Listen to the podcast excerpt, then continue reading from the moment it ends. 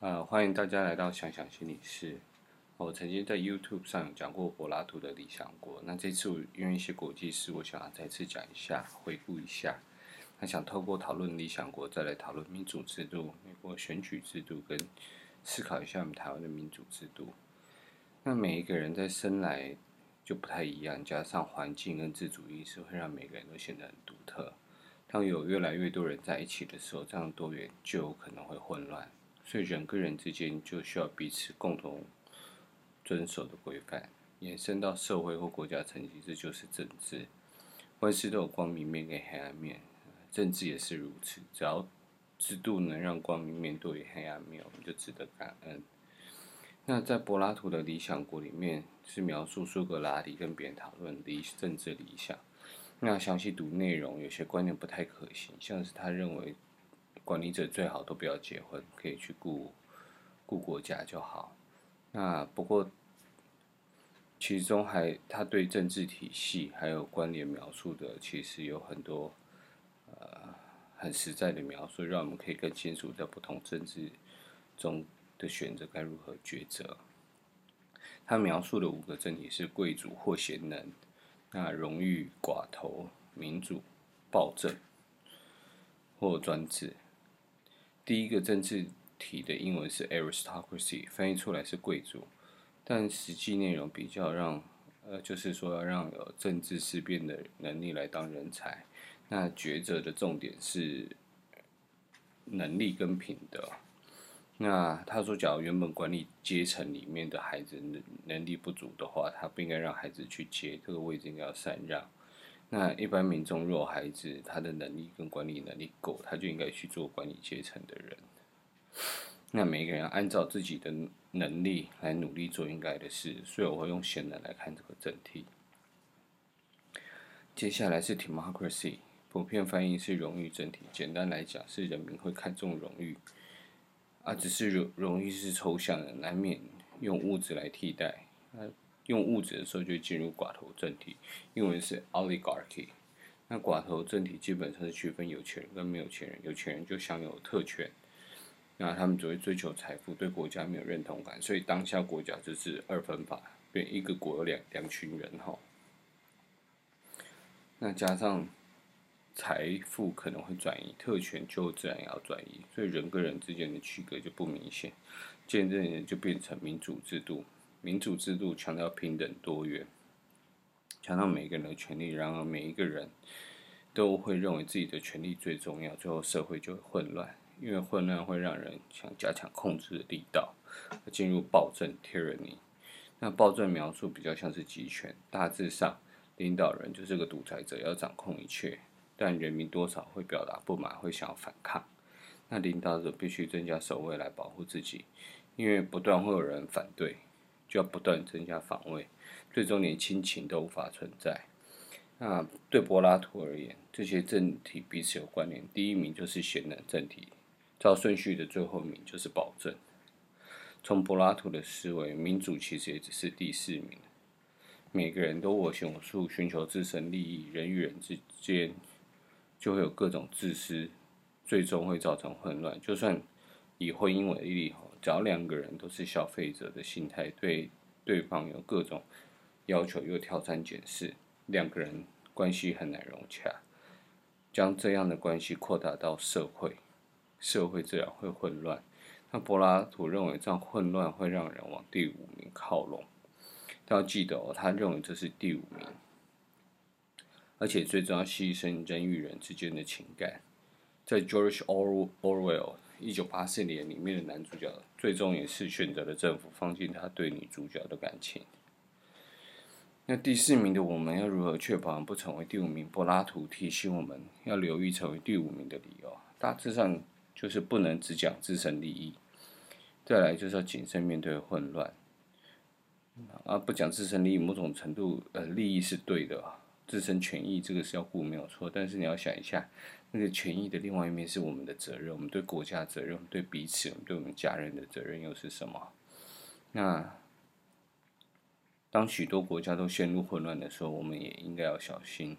或当时，我们也可以看到，当社会出现动荡或重大社社会事件出现，常常会有人直接说政府应该直接掌控，要用严刑峻法。这是第四名，只要一混乱，马上大家都会往第五名去想办法。啊，就柏拉图而言，我们应该是往第一名努力。所以第四名不往第五名发展，其实另外一方面就是往第一名跟第三名看齐。当台湾有余力向国际伸出手时，有许多人的自己岗位贡献才能，为了国家荣誉在努力，其实就是第一跟第二名的特色。平时政治人物都说要拼经济，似乎就是第三名的特色。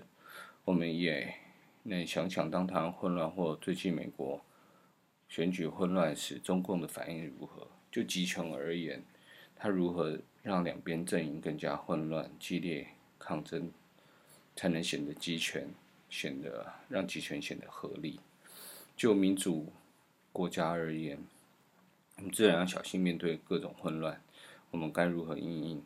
那民主无法完全避免集权，因为纳粹正是在民选的结果崛起的。只要面对各种困境，我们只聚焦在改善困境，却可以过程当中可以牺牲眼前的人。那我们就会离集权不远了。再拉到美国政治体制，我们稍微讲一下历史。美国独立事件最受到关注的，其实就波士顿茶党事件 （Boston Tea Party）。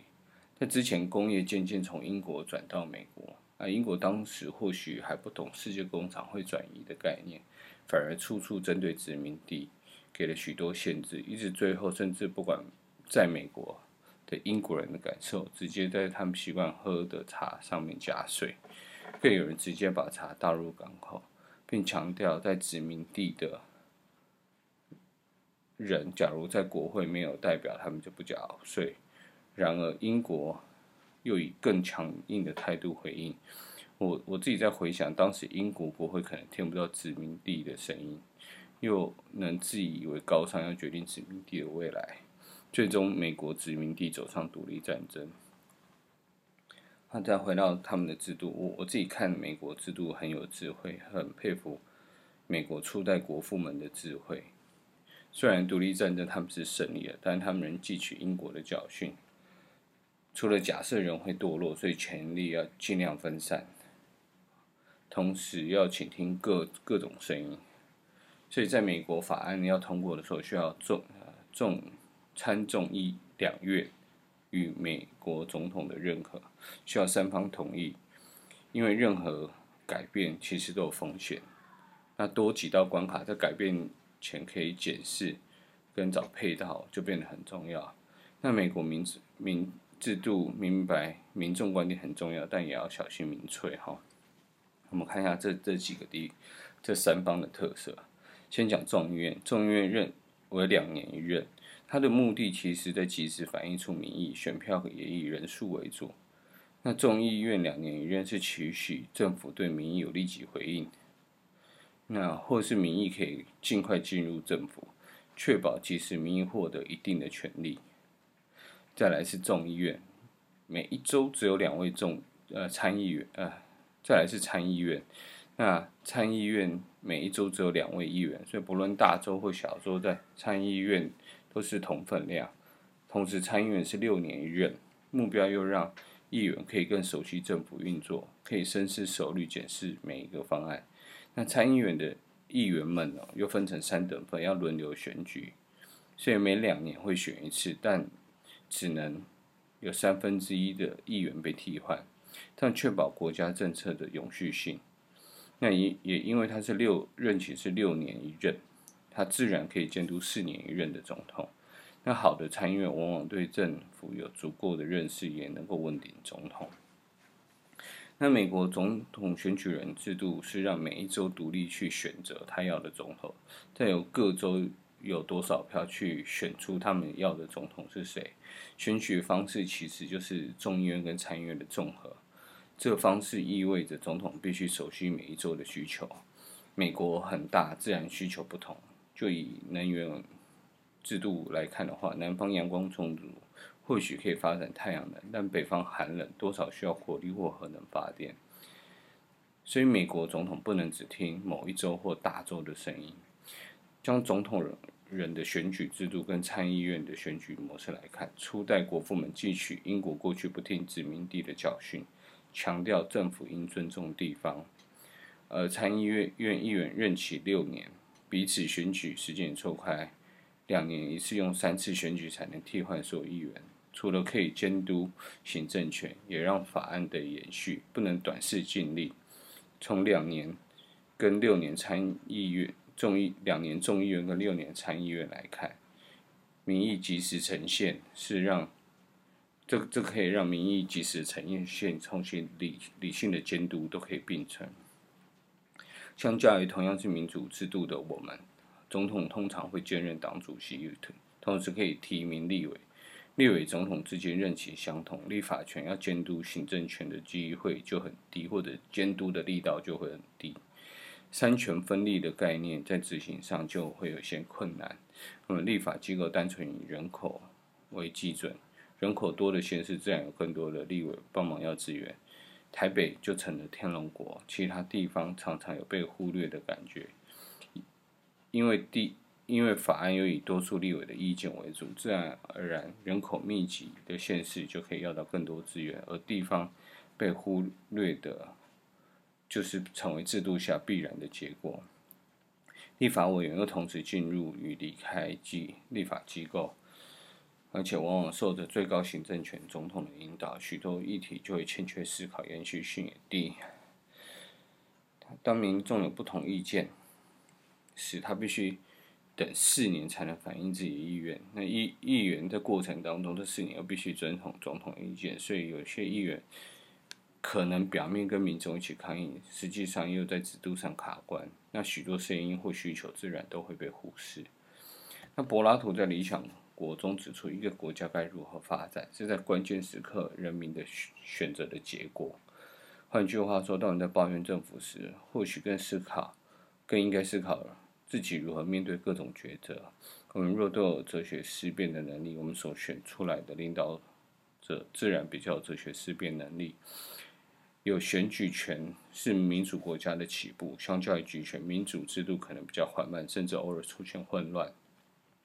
但民主制度有弹性，让人民可以选择至于往哪个方向走，就是人民的智慧了。曾有人说过，民主制度是点人头，集权制度是砍人头。或许我们可以好好思考这两者的差异，同时也思考我们要如何让未来更好。让我们国家有更好的发展，谢谢。